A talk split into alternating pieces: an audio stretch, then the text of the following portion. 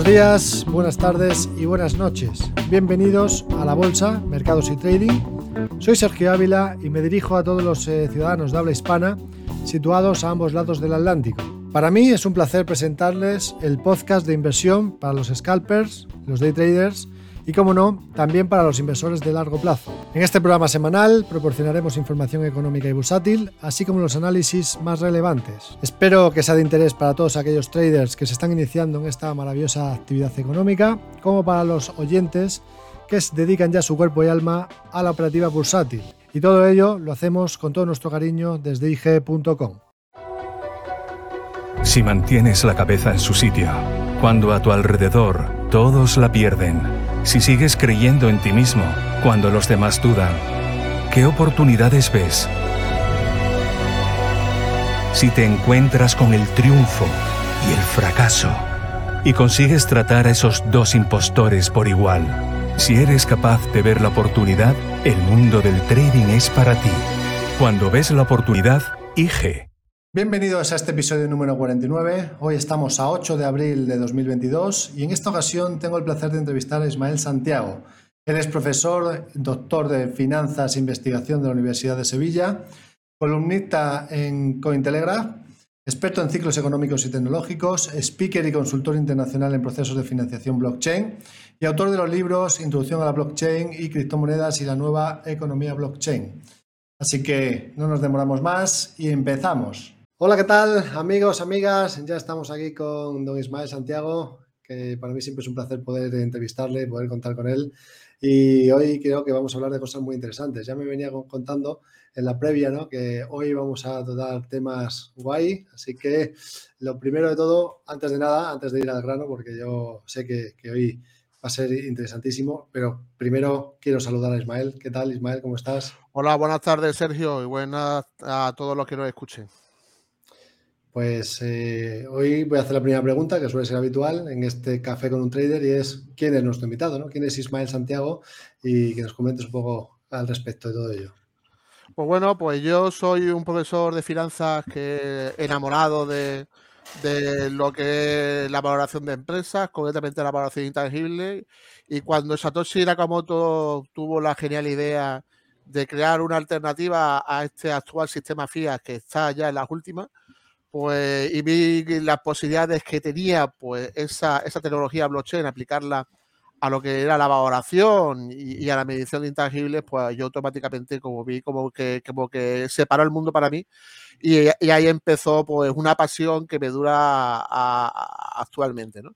Así que en el 2014 hice mi primera incursión en el, emprendimiento de, de, las criptomonedas, creé bueno, pues una app junto con algunos compañeros y algunos investigadores y ingenieros, pues una app que hacía análisis técnico, que era, bueno, en ese momento era bastante pionero, ¿no? Eh, porque hacía análisis técnico con osciladores y con, y con medias móviles y con regresión para, concretamente para, para calcular el, eh, los posibles valores y la tendencia que podía tomar el Bitcoin, solamente esa criptomoneda.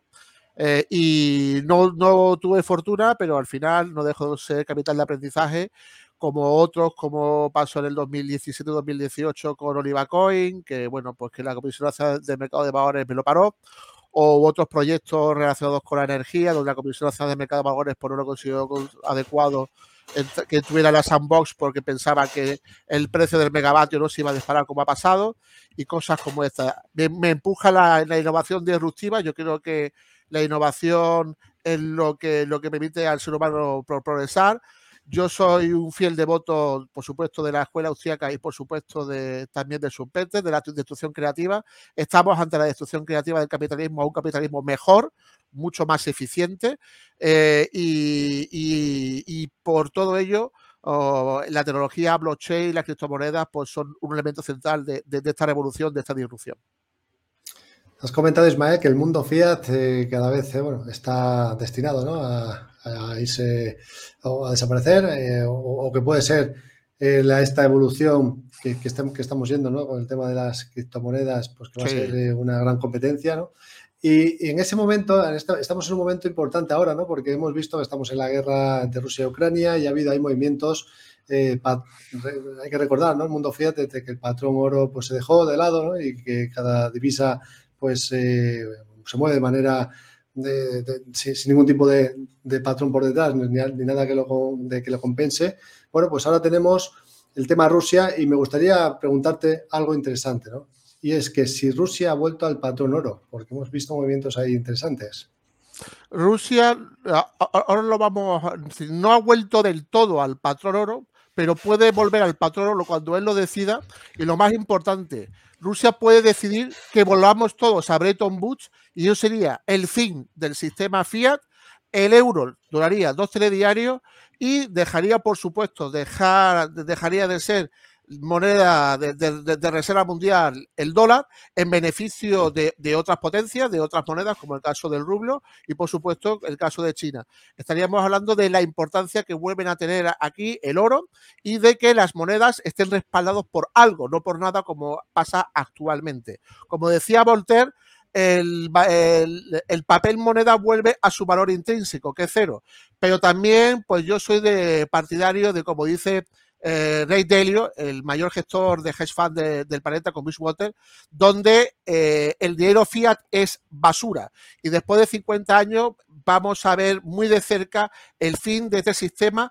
Estamos entrando en una nueva era, en un nuevo orden financiero mundial, donde no solamente el dinero emitido forzosamente por los bancos centrales, sino otro tipo de dinero que será privado, eh, competirá también con, en este nuevo orden financiero mundial y, como decía, en 1976 el gran Hayek, el, premio Nobel de Economía y gran exponente de la escuela austriaca, pues eh, habrá una desnacionalización del dinero. La gente podrá a elegir el dinero que considere para ello la importancia de la eficiencia de lo que es el dinero. Y ahí por supuesto no solamente está el dinero fiat que, que, irá irá a menos, sino por supuesto irá pues también veremos pues dinero de reserva de valor como el caso de Bitcoin, veremos dinero plataforma como Ethereum, como Cardano, como Solana como Polkadot y otros. Veremos, por supuesto, las stablecoin, pero no stablecoin que estén anclados a, moneda fiat, sino stablecoin que estén anclados realmente a, materias primas de alto, de alto valor e importantes para, para la economía mundial. Estoy convencido de que China está preparando pues que su yuan digital, yuan digital, además del oro, eh, esté también respaldado por tierras raras y eh, las tierras raras son fundamentales para, para esta nueva economía verde que necesaria o casi necesaria, ¿eh? donde geopolíticamente se ha visto que es necesaria para, para, no ser tan dependiente de ciertos países que tienen una posición privilegiada geopolítica, como, como el caso de Rusia, pero al final pues vuelven a beneficiarse pues, los que tienen realmente esa, e, esa, esa riqueza y tienen la capacidad de producirlo. En este caso, China y Rusia, que están respaldando y que ya están respaldando su, su, su, su moneda por, por, materias primas de alto valor, principalmente oro, pero también por petróleo y por gas, ¿no? Y eso pues lleva consigo pues realmente a una problemática muy importante en la locomotora eh, europea como es Alemania, donde pues los alemanes van a tener muchos problemas a, la hora de, de, conectar la calefacción eh, este año eh, debido, debido a, a esos daños colaterales que está teniendo la guerra económica, donde parece ser aunque eso no se cuenta en los medios, porque lo que interesa es manipular cierto relato, la guerra económica la está perdiendo claramente Occidente y la está ganando claramente Rusia. Y si me deja, os lo explico a la audiencia para que quede clarito. Sí, claro, por supuesto. Pues vamos a ello. Pues bien, bueno, pues la invasión rusa de, Ucrania pues comenzó pues algo más de un mes, ¿no? Tras la cual Occidente pues adoptó numerosas sanciones, como ya conocemos, ¿no? Principalmente congelar las reservas exteriores que de, Banco Central de Rusia, ¿no? Esas tenían solo un objetivo, que es llevar a la economía rusa a la ruina, ¿no? Detrás del país debería estar ocupado durante décadas recuperándose después del gran estropicio, estropicio que quería hacer lógicamente Occidente al país. Al menos eso era la ilusión que tenían los asesores de los políticos occidentales y parece ser que la realidad está siendo a otra bien distinta. ¿no? Poco a poco se hace más evidente que todos los pronósticos sobre el declive de Rusia son inexactos. Ahora es incluso concebible que el país salga del conflicto más fuerte de lo que los responsables de Europa y Estados Unidos desearían. Y eh, bueno, pues los datos son los siguientes. El inicio de la crisis del 24 de febrero y las primeras sanciones al rublo sufrió, hizo que sufriera una caída pues, sin precedentes con respecto al dólar. Hablamos de eh, del cambio dólar-rublo de 160. ¿no? Eh, eso llevó consigo que la moneda rusa formaría menos que nunca en su historia, que la bolsa rusa se desplomara, que inclusive pues, eh, lo que era la, la, deuda rusa la calificaran como basura y esperaban pues que no fuera a, no que, entraran default para no poder pagar los intereses respectivos de la deuda, cosa que al final no, no pasó. ¿no? Y entonces aquí ha sido muy importante la astucia de la intervención del Banco Central ruso. Y la astucia del Banco Central ruso, ¿en qué consistió? Eh, pues lo que hizo que el rublo y, que, vamos, y, esta, y este tipo de maniobras eh, ha provocado que ahora, a día de hoy, cae la guerra económica Rusia a Occidente y, y que, por supuesto, pues que el rublo se recuperara pronto y que cotizara justo por encima de la marca mágica de los 100, inclusive lo ha llevado a niveles de 82. ¿no? El Kremlin era muy consciente de que las intervenciones en el mercado de divisas no podían ser una solución permanente, así que había que encontrar por una solución que aumentara la demanda natural de rublo en el mercado. Y fijaros lo que, hizo el Banco Central de Rusia. ¿no? Europa importa diariamente petróleo, gas y carbón ruso por valor de más de 600 millones de euros. Así que era obvio que el gobierno exigiera que las fuentes de energía pues, se pagaran en rublos en el futuro o en oro. Esto anuncio fue suficiente para qué? Para que automáticamente de 160 se pusiera en 100 y posteriormente, eh, por lo que vamos a explicar, se pusiera a nivel de 82 rublos por dólar. ¿Y esto cómo lo hizo? Pues muy sencillo. El precio del gramo de, oro eh, ronda aproximadamente los 61 dólares.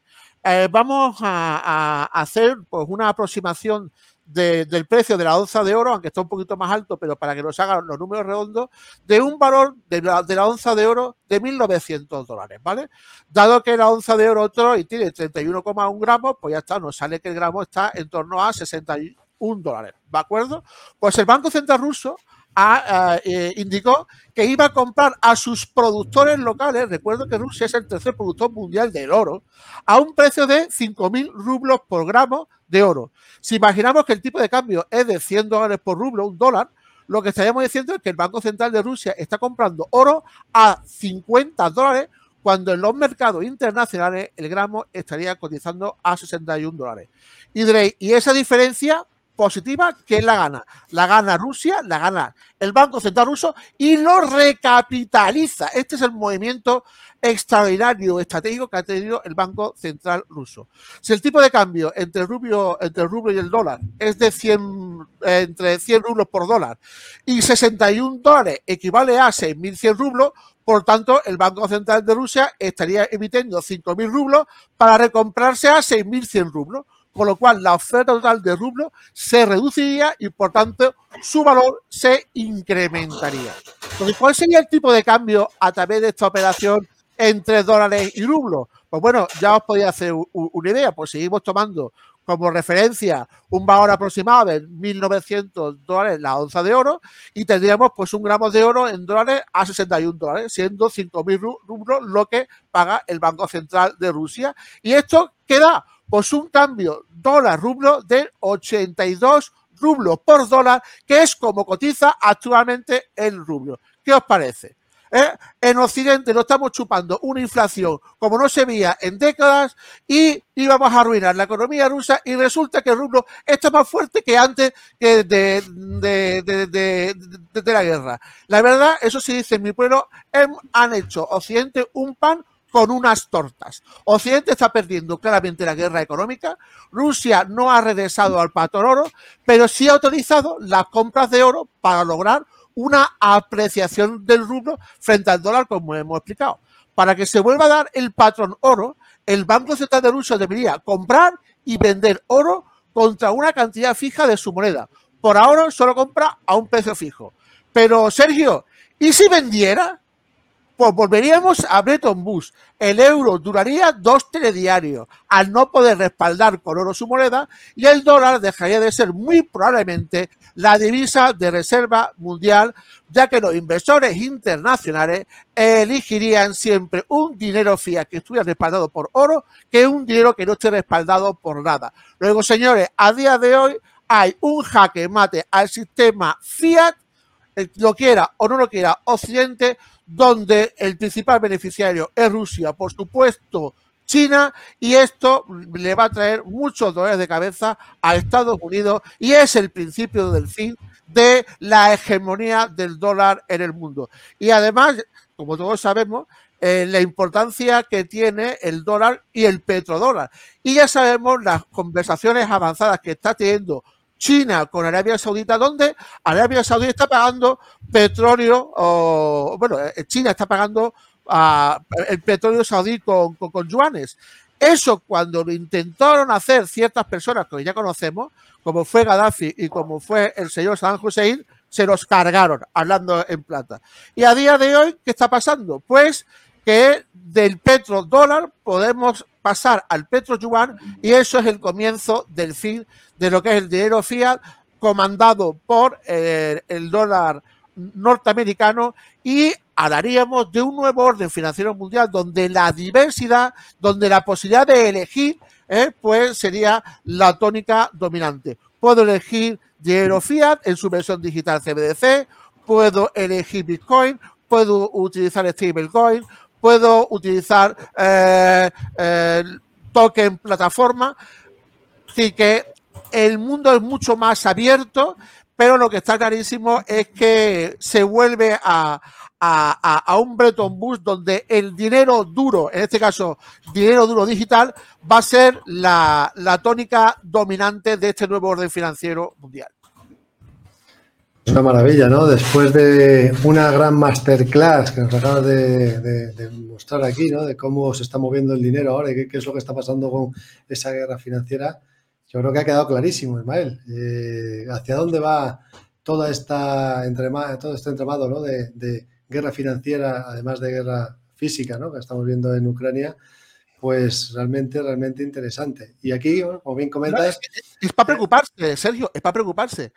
Porque claro, si es, que, el euro, es decir, al final, lo siento mucho, pero Europa es el tonto de la película. Es el tonto de la película, eh, no se entera de nada, es utilizado cuando tiene que ser utilizado y realmente eh, no tiene ningún tipo de representatividad y a los hechos, a los hechos me remito.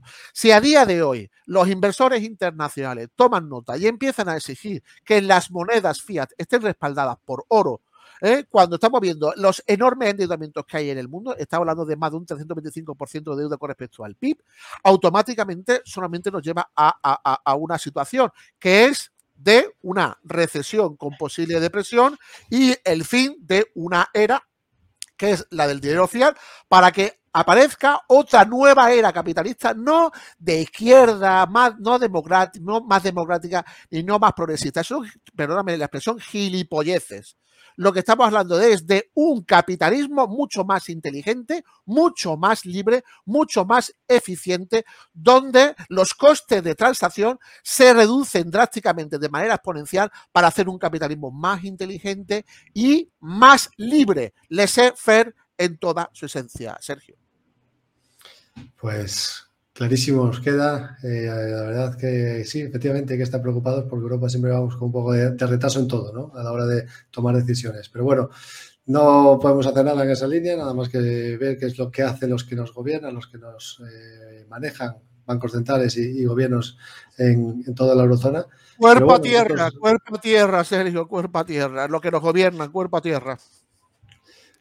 Pues si te parece, después de toda esta buena eh, masterclass sobre el oro y la situación actual del rublo, ¿qué te parece si empezamos a hablar un poquito de criptos? Y hay algunas preguntas que, me parecen muy, muy interesantes, ¿no? Como, ¿qué opinión tienes ahora del mercado de NFTs y del metaverso? Porque sí que es cierto que ahora pues, está en boca de todo el mundo, ¿no?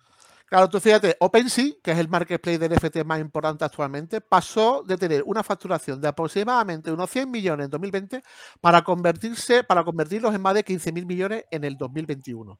Hablamos de un mercado que transacciona de, de 15.000 a 50.000 ventas cada semana y ha adquirido un valor que está por encima de los 40.000 millones de dólares. Eso fue en el 2021. Además, en el 2021 los NFT han ocupado más espacio en la red pública de Ethereum que en las operaciones de finanzas descentralizadas.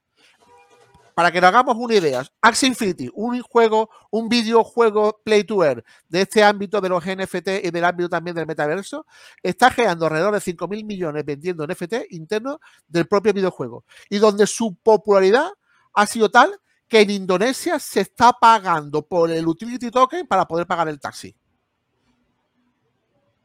imaginemos, entonces, los NFT, y, habrá alguno que todavía se pregunte, ¿y qué es un NFT? Bueno, los NFT responden al acrónimo token no fungible. Y son tokens digitales únicos que permiten la propiedad privada de un archivo o creación digital. Entonces, sí. Sí, te quería hacer una pregunta porque esta semana estuvimos en el Global Tour en Andorra y bueno, estuvimos viendo que gran parte de los proponentes pues eran NFTs, ¿no? Y, dentro de este mundo eh, hay ciertas cosas que me parecen que sí, que efectivamente tienen sentido, ¿no? pero luego hay otras que son un poco raras, ¿no? Y te quería preguntar yo ahí en, en esa línea de, por ejemplo, un archivo mm, con una fotografía, un, un, JPG que se venda a cantidades de precios súper elevadas, ¿cómo lo ves tú eso? ¿Qué, opinión tienes al respecto? Hombre, pues bueno, pues ya sabemos que a OpenSea se le han colado y, bastante se le han colado con, eh, con archivos digitales donde, donde eran fotos o eran pues creaciones digitales de pues una creación originaria que no era propiamente del propietario de, lo que es el NFT. Yo creo que a día de hoy, pues si todavía está verde la, la legislación y la regulación de, de, lo que son los tokens fungibles. Imagínate lo que falta para los tokens no fungibles y si además metemos el metaverso por medio. Así que yo creo que los reguladores lo que pueden hacer es eh, ser, eh, ser un poquito no mm, honestos y, ser conscientes de las limitaciones que tienen ante este nuevo mundo e intentar aprender ¿no? en las ambos regulatorias, que no sean meras ventanillas únicas de, la, de la banca de tradicional para que puedan crear con ventanillas únicas sus propios proyectos fintech que no va a ir a ningún sitio, sino que realmente sea un terreno ah, de juego que permita el desarrollo de la innovación, que permita a los reguladores de una manera a aprender para que puedan regular en condiciones. Yo creo que la soberbia de los reguladores europeos lo que está haciendo es poner freno al desarrollo, a la innovación, y eso lo que está provocando es que Europa, y en este caso, por ejemplo, España, pues vayamos perdiendo muchos años de avance, desarrollo, de innovación, que eso se va a traducir en, creación de riqueza, que se va a retrasar en beneficio de otros países o de otros continentes que son conscientes de la realidad que es blockchain, que es la tecnología de cadena de bloques, qué es lo que supone la web 3.0 y, por supuesto, los beneficios y las funcionalidades no solamente descentralizadas, sino de progreso y desarrollo que facilita eh, los toques tanto fungibles como no fungibles y la tecnología que llevan implícita. A mí me, gustaría también comentarte, preguntarte, ¿no? Porque sí que se están viendo, aparte de, todo el tema de los NFTs, lo que es el mundo criptos, hay cada vez más noticias positivas, ¿no? Al respecto, ¿no? Por ejemplo, vimos recientemente como Ray Dalio decía que el Bitcoin era pues, muy interesante. Eh, hemos visto también cómo pues, eh, en Canadá parece que, podrían en el futuro aceptar Bitcoin como una moneda también de, pago, pues, lo cual sería pues, muy interesante. ¿no? Y eh, hemos visto que Goldman Sachs ha dicho que va a ofrecer servicios de inversión en activos digitales a sus clientes. Entonces, me gustaría tu opinión al respecto de todo esto. ¿Cómo, cómo lo ves? ¿Hacia dónde vamos? Está clarísimo que la inversión institucional está entrando y e, está entendiendo la, innovación disruptiva y el progreso que, que, viene a ofrecer la, tecnología blockchain y lo que es el, el criptomercado y la, y la token economía. Ray Dalio no solamente ya es un convencido, sino que además eh, ha empezado a incorporarlo en su cartera de inversión, pero no solamente el señor Rey Delio, también otros grandes eh, inversores de la importancia de, Tudor Jones, de la importancia de Cara Icahn, de la importancia de Draken Miller, de la importancia de entidades financieras como BlackRock y por supuesto, como muy bien bueno, ha tenido que entregar la cuchara, por supuesto, el señor Jimmy Dimon con Jimmy Morgan porque también ofrece servicio a sus clientes preferentes en el ámbito de criptomonedas. Y Goldman Sachs, por supuesto, Goldman Sachs ya dijo que el Bitcoin competiría con el oro como valor seguro en el tiempo. Mira, esta firma de inversión estimaba que la capitalización del mercado actual del oro era de unos 2,6 billones de dólares. En comparación con el oro, el Bitcoin posee aproximadamente en torno a un 20% del mercado de reservas de valor actual. Pero la creciente aceptación y adopción de activos digitales que, está, que, se está provocando en el mercado ¿eh? y el interés institucional por, lo que es el criptomercado, no solamente por, Bitcoin, sino también como el caso del DeFi, como el caso del señor Yosoro, podría hacer que este pequeño porcentaje, eh, este porcentaje crezca rápidamente. ¿no?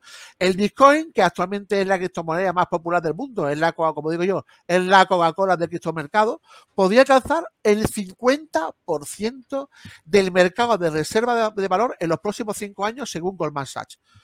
Esto que nos lleva a que la criptomoneda principal, Bitcoin, pues llegará a tener una cotización por encima de los 100 mil dólares, por supuesto hablaríamos de, la, las seis cifras, y que podría alcanzar por una rentabilidad anualizada entre un 17 y un 18%.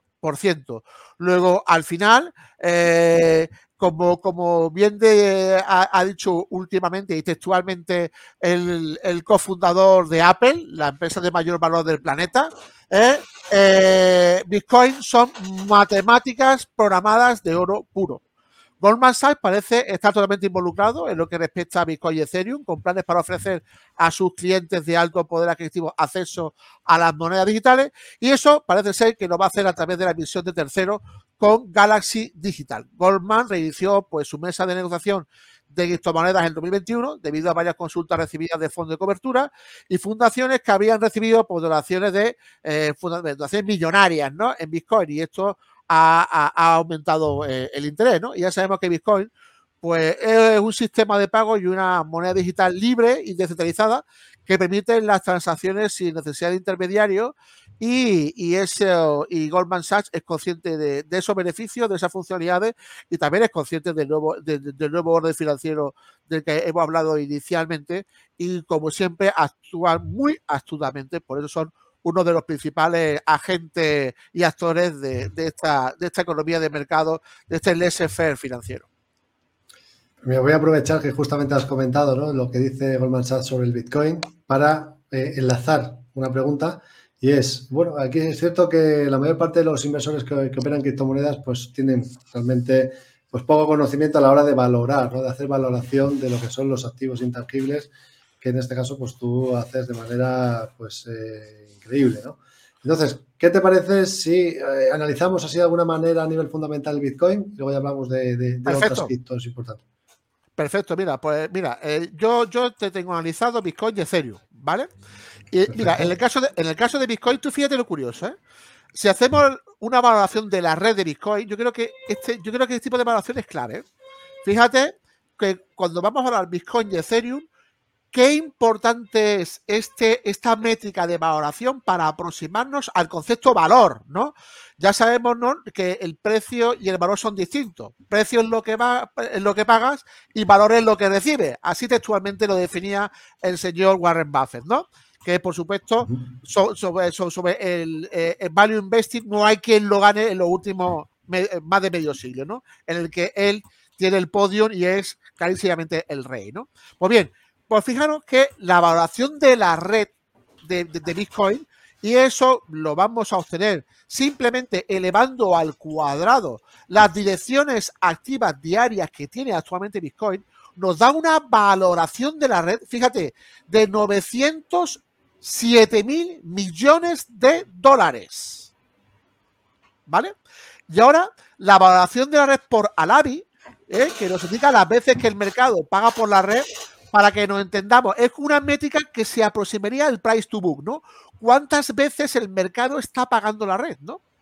Pues fíjate qué valor tiene. 0,92. 0,92. Luego, actualmente, el mercado está pagando un precio por debajo del valor de la red.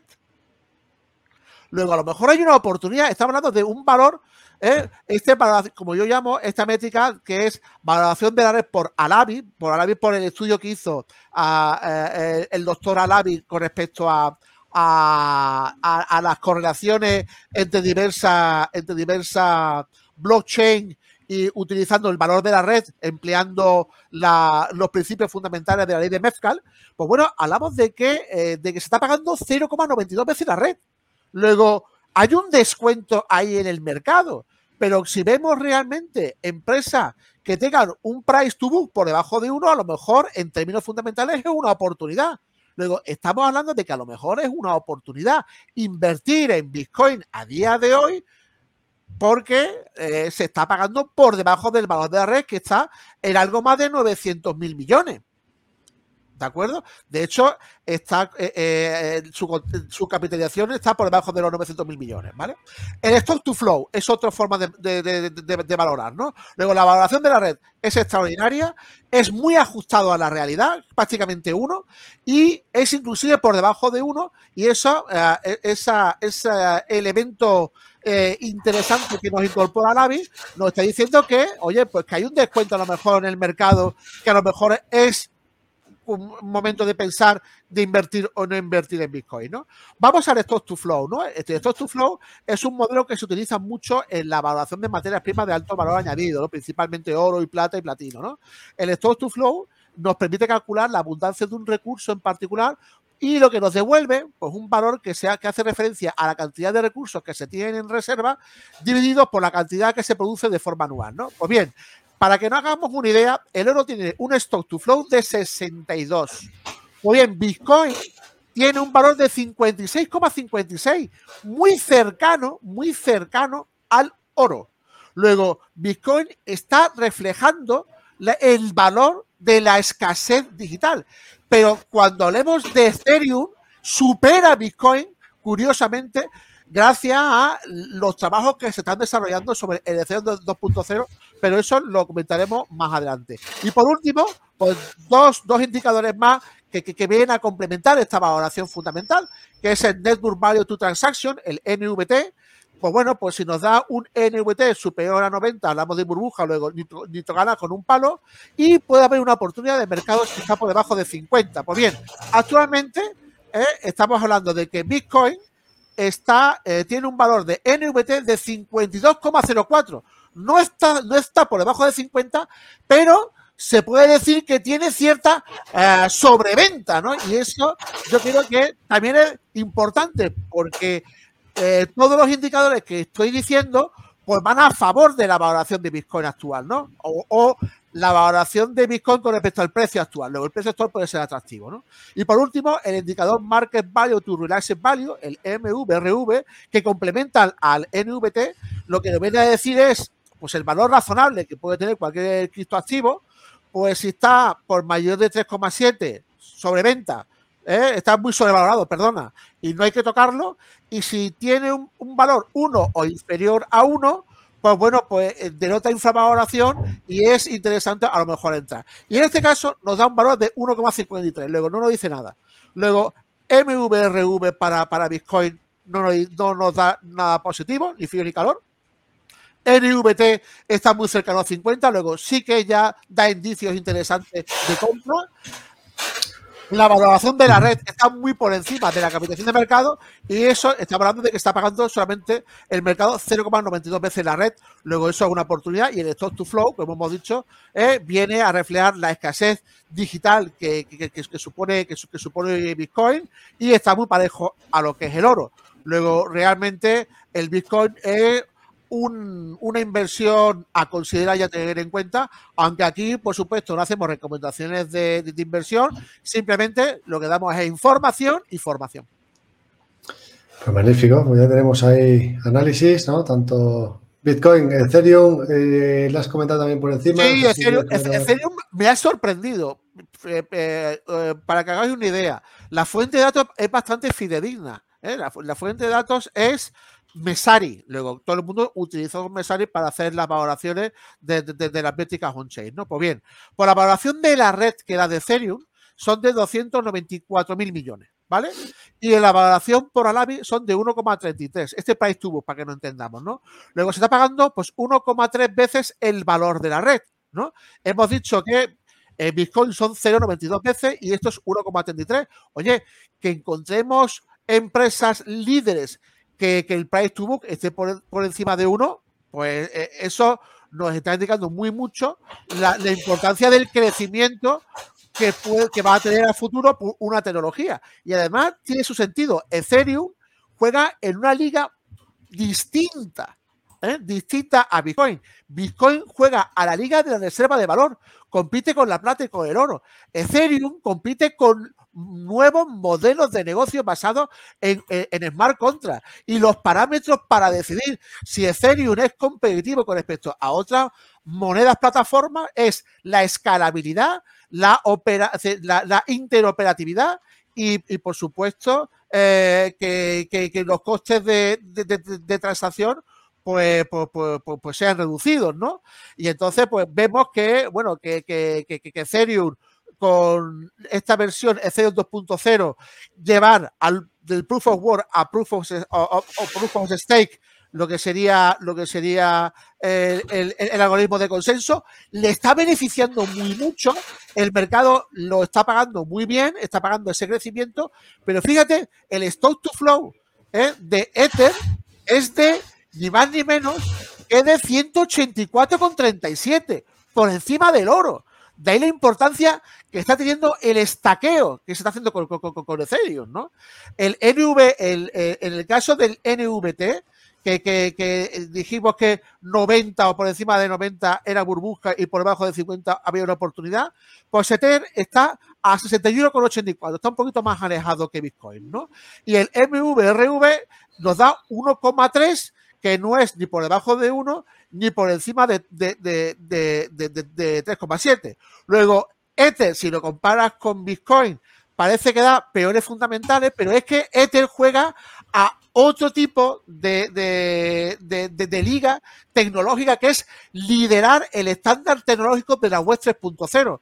¿Quién va a ser, eh, quién va a, crear el estándar tecnológico de los smart contracts? ¿Ether o Cardano? La interoperabilidad, ¿quién lo va a marcar? ¿Ether o lo va a marcar eh, en este caso Polkadot? Y también la escalabilidad fundamental.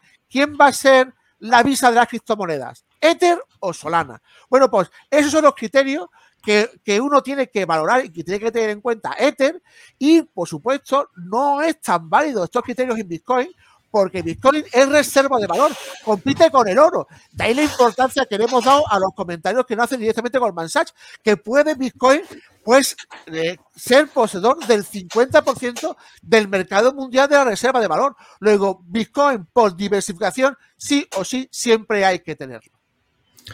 Yo te quería hacer una pregunta aquí, Ismael, que es interesante, ¿no? Eh, por lo menos a mí me parece ahora un momento importante.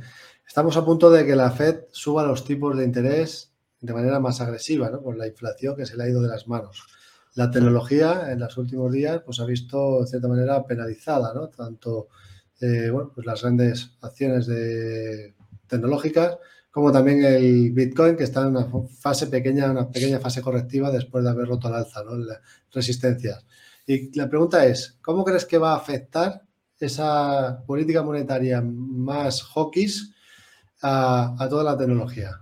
Hombre, que el señor Powell eh, se ponga la careta del señor Bullard es malo. Pero no solamente es malo para las criptomonedas, es malo para, para la economía.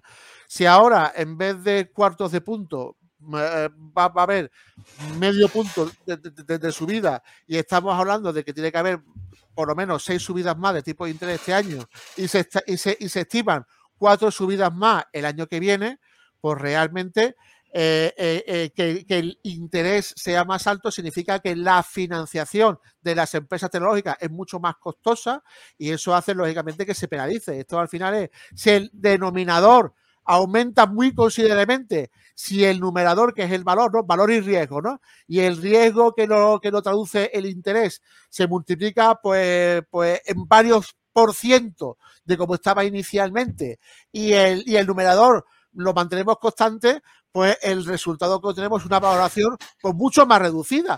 Y es lo que comentaba, posiblemente yo pienso, yo estimo que va a ser más perjudicado. Eh, tecnologías que, intentan crear el estándar en esta web 3.0 y me estoy refiriendo quizá a los altcoins, a, la, a, la, a, la, a, los cripto, a los criptoactivos y criptomonedas plataforma, porque son los que tienen que establecer el nuevo modelo de negocio y los nuevos modelos de negocio de la web 3.0, porque todo va a ser web 3.0 dentro del mundo del metaverso, un metaverso que ya sabemos que eh, Grayscale lo ha establecido eh, eh, en, una valoración de, un, billón de dólares, ¿no? Y entonces, bueno, pues al final, pues el caso de el caso de Ethereum como, como, tecnología que pretende establecerse en la web 3.0 va, va a ser, yo creo que va a estar más perjudicada en el medio y largo plazo que, que, Bitcoin, la subida de tipo de interés no beneficia, nunca, nunca beneficia a, a, la, innovación tecnológica, porque la gente cuando sube los tipos de interés buscan el refugio y el refugio en términos de liquidez. Y la liquidez a día de hoy es el dólar y la liquidez a día de hoy el bono, eh, eh, el, bono norteamericano.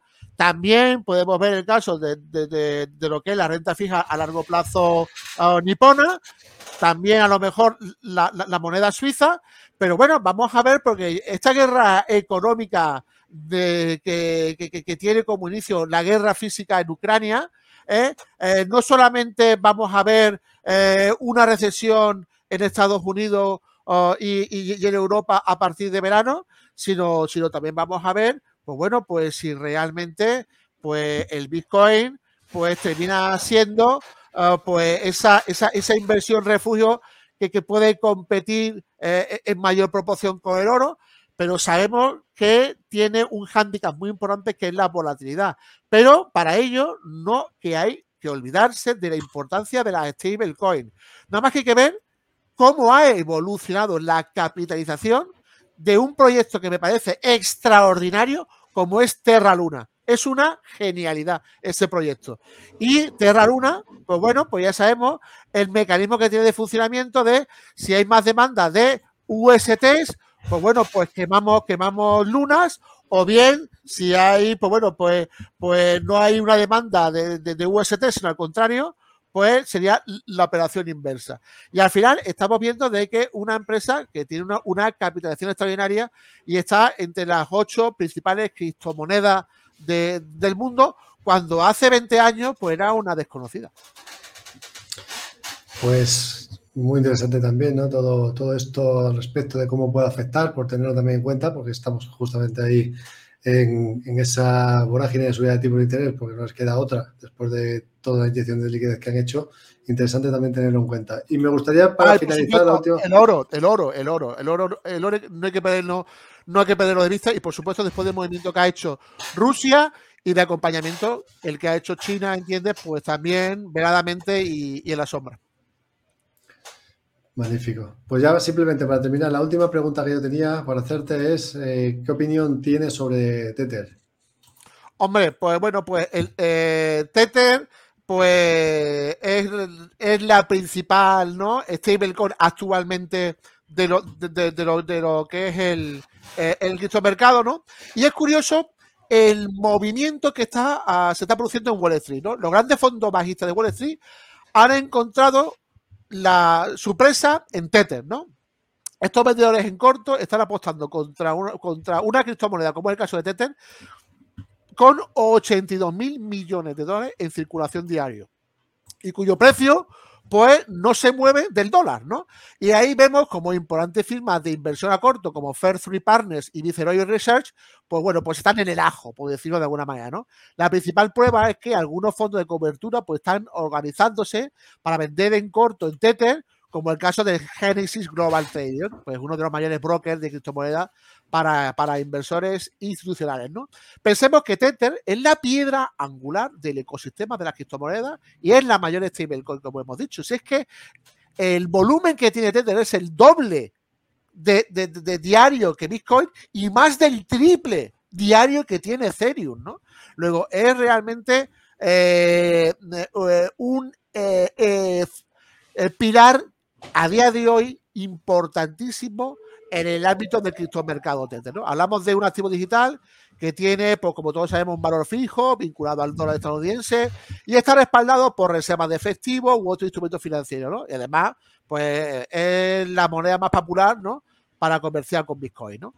Bueno, pues estos vendedores en corto, pues apuestan que, que la cartera de 82 mil millones de dólares que apuntara el valor de Tether, ahora del tamaño de un gran fondo de mercado monetario, pues corre el riesgo de sufrir pérdida, ya que la empresa matriz pues no ha revelado cierta información, ¿no? Digamos, ¿no? Que no es muy transparente informativamente y que realmente eh, Tether pues en las auditorías no, no, no hila muy fino, digámoslo de, esta manera, ¿no?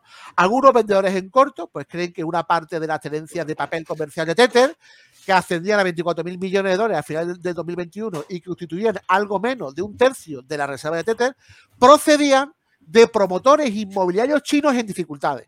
Ya sabemos que el mercado inmobiliario chino se tambarea y la preocupación por los niveles de endeudamiento excesivo de los promotores, pues ha provocado ventas y rebajas en la calificación de sus bonos, ¿no? Y que parece ser que estos fondos uh, que están apostando la baja, ¿no? Pues ven, pues, eh, que, existe cierta conexión de, de, de, del mercado inmobiliario chino que se tambarea y, y, los bonos que, que, tiene como garantía Tether, ¿no? El, el Tether no, ha cotizado nunca por debajo de 0,999 centavos ¿no? frente al dólar estadounidense el último año. Y esto significa que las apuestas de los vendedores a corto plazo pues aún no, no están dando resultados. ¿no? Tether libera nuevos tokens de Tether cuando recibe una cantidad correspondiente de dólares de los clientes y a continuación invierte esos ingresos en las reservas que respalden los tokens. Una cartera que incluye tanto inversiones seguras como dinero en efectivo, como hemos comentado, valores del tesoro norteamericano a corto plazo, ¿eh? y bueno y otro y otro tipo de, de, de, de, inversiones en renta fija como pagarés a corto plazo papel comercial no eh, préstamo garantizado de empresa etc. no luego yo creo que va a ser muy interesante bueno ver si le sale la jugada a los fondos bajistas pero yo creo que Tether a día de hoy es un intocable está muy bien amarrado. Las auditorías es verdad que bueno pues las pasa de, de aquella manera tuvo una multa por parte de, de, de la Fiscalía de, de, Nueva York, pero bueno, al final eh, el, el, Tether, si realmente tuviera realmente problemas, pues la gente pues directamente optaría por, otras alternativas, por ejemplo, el UST de, de lo que sería la blockchain Terra, ¿no? O por ejemplo, eh, el DAI de Baker, o, otras, ¿no? O, eh, el US, o el USDC, ¿no? Eh, entonces, pero bueno, ahí tienes al Tether que, que lidera las stablecoins, que es fuerte, que no baja de 0,999 centavos frente al dólar, y eso será por algo. Pues resumen absolutamente completo, ¿no? Hemos hablado de todo, de oro, de Rusia, hemos hablado de las criptos principales, Bitcoin, eh, Ethereum, Tether, o sea, nos has comentado todo. Ya no sé, ya no tenemos más preguntas que hacerte, Ismael. Pues Sergio, Así que... lo, lo que hay que decirles a toda la audiencia es bienvenidos a Brayton Boots y no son buenas noticias pacientes. Eso sería el titular que yo resumiría todo. Magnífico, pues fíjate, ahí lo tenemos. Y ahora ya lo último, sí, ¿no? ¿Dónde te podemos seguir? ¿Dónde te podemos encontrar? ¿Dónde te podemos leer? Pues bueno, yo, yo, yo, yo tengo la suerte de, de, de, de, hacer un análisis fundamental y técnico contigo, ¿eh? Eh, del cual me parece que es de los pocos análisis técnicos y fundamentales a conciencia que se hace de criptomonedas y, y, y, es muy grato el, el colaborar contigo y, y, en tu, y en tu medio en, en, en, YouTube. También colaboro como, como columnista en, Coin, en Cointelegraph. Eh, he sacado un artículo esta, este mes en, en, Forbes y también colaboro con, Territorio Bitcoin en programa Un Minuto toda la semana para hablar de todo un poquito, ¿no? De, la economía online, offline, digital 3.0 y, y lo que tenga que venir y lo que está por irse. Pues magnífico, ahí ya tenemos todos los, todos los datos. Simplemente por comentar los libros de Ismael, Introducción a Blockchain y Criptomonedas y La Nueva Economía Blockchain, para aquellos que lo quieran visualizar, completamente recomendables, por supuesto, si queremos aprender de criptos. Así que nada, Ismael, muchísimas, muchísimas gracias y espero verte pronto. Saludo. Pues muchísimas gracias IG y a ti especialmente, Sergio. Y bueno, pues ya pues seguimos colaborando y por supuesto ah, es un placer a colaborar con, con, IG, siendo pues una de las principales plataformas mundiales de broker y una herramienta fundamental a día de hoy para, los mercados financieros y para los inversores, tanto profesionales como, como no profesionales. Muchísimas gracias, Ismael. Nos vemos pronto. Un saludo, hasta pronto. Un saludo, un saludo, Sergio. Gracias a todos. Muchas gracias por escuchar este podcast. Te pediríamos, si eres tan amable, que entres en Apple Podcast y nos puedas poner una reseña estrellas si eres tan amable.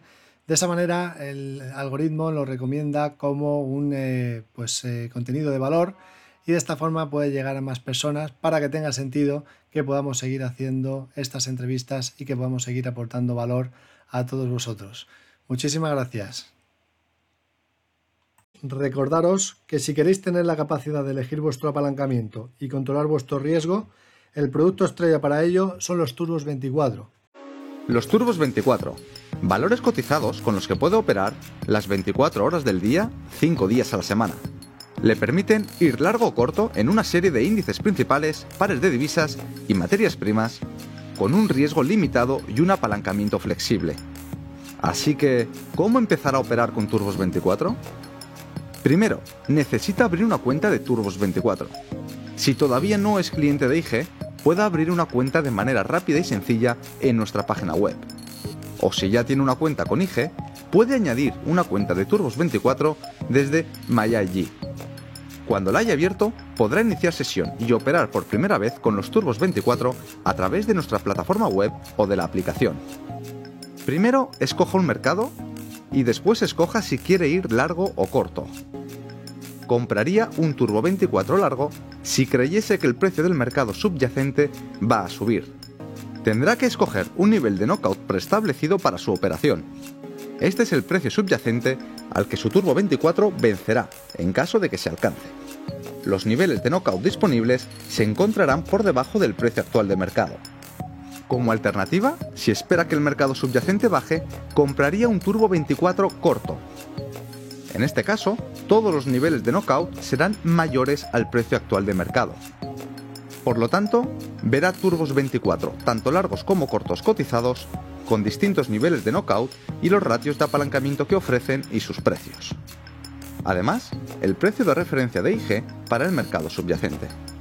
El precio de cada Turbo 24 está basado en la diferencia entre su nivel de knockout y el mercado subyacente, con los costes del creador de mercado incluidos y un multiplicador aplicado. Escoja el nivel de knockout que desee y pinche para abrir el ticket de operación. Cerca de la parte superior verá los precios de compra y venta con los volúmenes de los turbos 24 disponibles para esos niveles. Recuerde que solo puede comprar para abrir una posición nueva. El precio de venta es al que podría cerrar la posición antes de que se alcance su nivel de knockout. Estos son los mejores precios disponibles actualmente en el mercado. Pero si pincha en Ver profundidad de mercado, verá el libro de órdenes completo. Puede escoger cualquiera de estos precios o simplemente intentar obtener un precio mejor al abrir una orden dentro del spread. Su ticket se rellenará con una orden límite válido durante el día, sin embargo, puede escoger otros tipos de órdenes de mercado o límites. Con las órdenes límite podrá especificar un nivel de precio, mientras que con las órdenes a mercado simplemente recibirá el mejor precio del mercado. Ajuste la cantidad de turbos 24 que desea comprar. Multiplíquela por el precio que le ofrece la retribución, que es su desembolso por la operación y su pérdida máxima. Previsualice su orden y después realícela. Así que, ¿cuáles son los costes de los Turbos 24? Sus operaciones no tienen comisión y, por eso, todos los gastos posibles son inherentes al precio, ya que todo lo que pagará son los costes iniciales. Para los costes de financiación nocturna existe un ajuste diario para su nivel de knockout en lugar de costes en su cuenta. ¿Qué ocurre con las operaciones de Turbos 24 que cierra? Como los Turbos 24 no vencen, puede realizar una orden de venta cuando quiera, a no ser que se haya alcanzado su nivel de knockout. Pinche en Vender en la pestaña de posiciones, la cantidad muestra el número máximo de Turbos 24 que puede vender y puede reducirlo si desea mantener la misma exposición. También puede escoger un tipo de orden si lo desea. Previsualice y realice su orden y recibirá una notificación cuando se haya ejecutado. Si tiene cualquier duda sobre el trading de Turbos 24, póngase en contacto con nosotros. Estaremos encantados de ayudarle.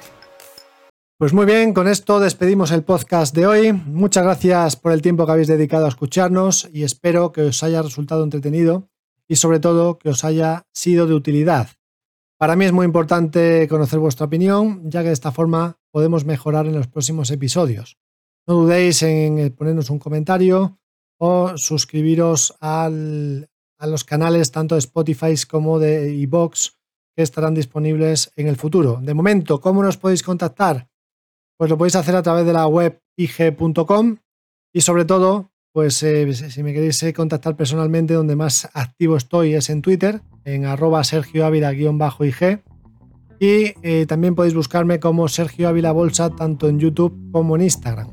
También podéis seguir a IG España en YouTube y en Twitter buscando simplemente IG España y en Instagram poniendo IG Hispana-trading. De esa manera pues eh, nos vais a encontrar en todas las redes sociales. Así que lo dicho, muchísimas gracias, hasta pronto y buen trading.